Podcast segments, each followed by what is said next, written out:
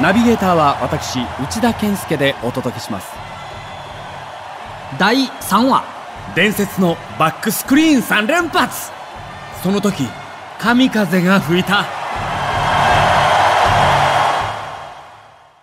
伝説となった4月17日の巨人2回戦阪神は7回表を終わって1対3と2点のリードを許していた。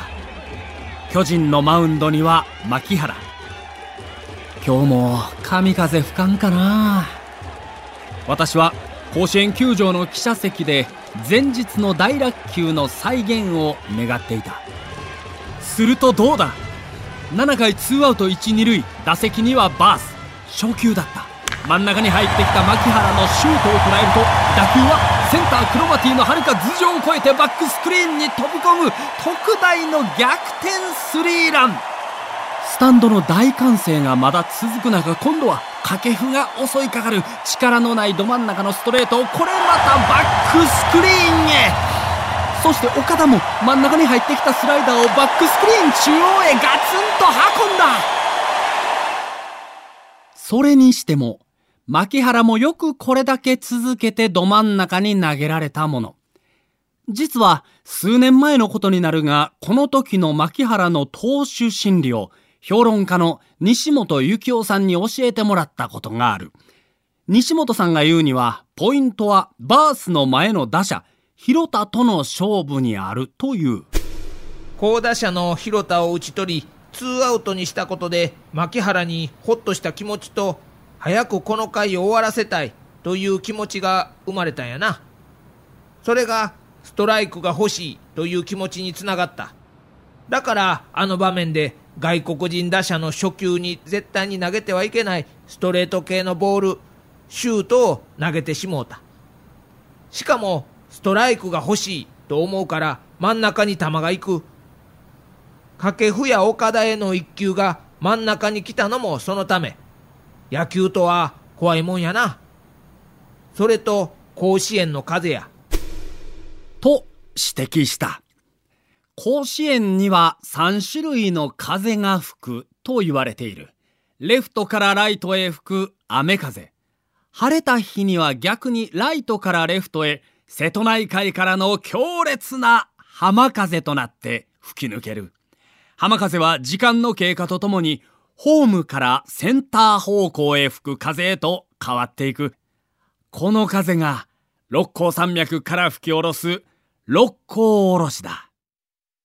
風向きが変わるとき、甲子園球場の上空ではくるくると風が舞う。第一戦で巨人河野が演じた大落球がまさしくその状態だった。そしてこの3連発が飛び出した7回には、センター方向への六甲おろしが吹き抜けていたのである。恐るべし甲子園の神風。第2戦をバックスクリーン3連発で6対5と快勝した阪神は翌18日の3回戦もさっそうと打ちまくり11対4なんとこの3連戦で10本のホームランで27得点とものの見事に巨人を蹴散らしたのである。これもハレー彗星のおかげやで。私は夜空を見上げた。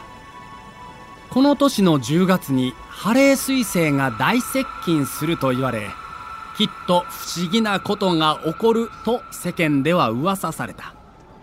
猛虎の快進撃もこの時点ではまだ珍現象の一つだった。実はこの巨人3連戦である最強コンビが誕生していた。7番平田、8番木戸のコンビだ。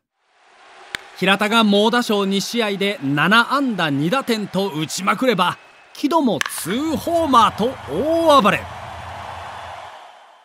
当時、謎だったのは2人の打順である。なぜ吉田監督はパンチ力のある木戸を8番にして、平田を7番にしたのか。木戸は保守だから投手の配球を読むのがうまい。ネクストバッターズサークルから打者の先輩平田へ次に投げてくる球種を教えてるらしい。というのが定説になっていた。ほんまかいな、の話である。実はつい最近、その真相が明らかになった。昭和60年、選手会長だった岡田が開幕前日、吉田監督に呼ばれた。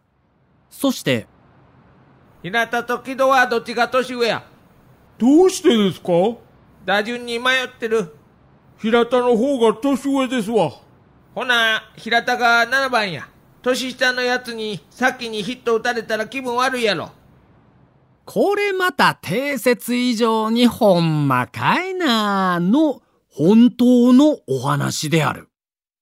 そう。昭和60年の阪神タイガースは不思議なことばかりだった。